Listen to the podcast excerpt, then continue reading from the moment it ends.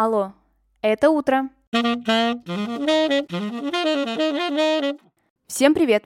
Меня зовут Ксения Родионова, и вы слушаете ежедневный утренний подкаст «Алло, это утро». С понедельника по пятницу я здесь рассказываю о дне в истории, прошлом, настоящем или будущем. Смысл подкаста очень прост. Новый день, новая история. И сегодня эта история про летнее солнцестояние.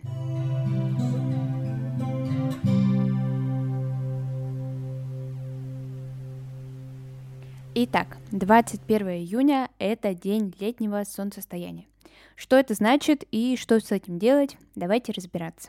В это время Солнце находится максимально высоко над горизонтом, и 21 июня – самая короткая ночь и самый длинный день. Сам термин солнцестояние возник во время наблюдения за Солнцем. В эти дни, близкие к солнцестоянию, наша главная звезда как будто бы останавливается на месте. Отсюда и название – но все вот эти вот правила распространяются только на северное полушарие, в южном все наоборот. Там самый длинный день 21 декабря. У нас же это день зимнего солнцестояния. То есть у них когда лето, у нас зима, ну и, соответственно, наоборот.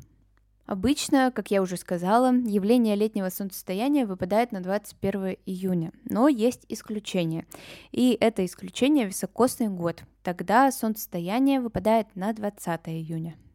На Руси этот день совпадал с языческим праздником Днем Ивана Купалы.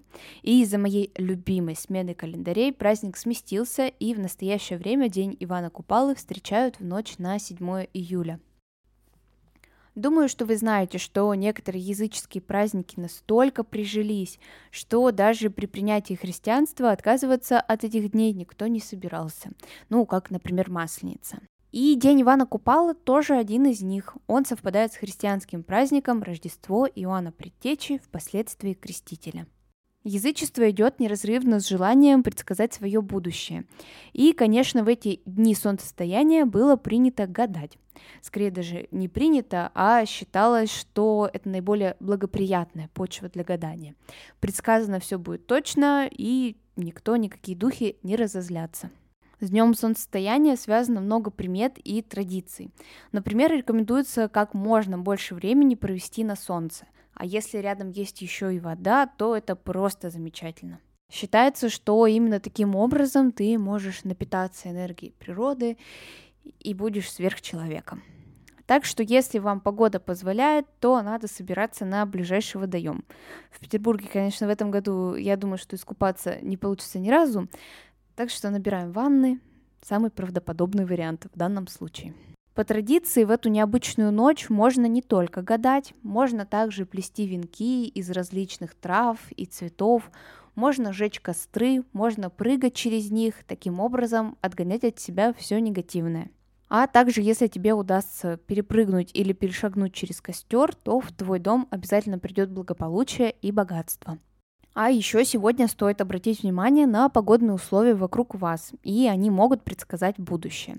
Например, если вы проснулись рано и на улице вы увидели, что выпало много-много росы, то этот год будет особо богатым на урожай.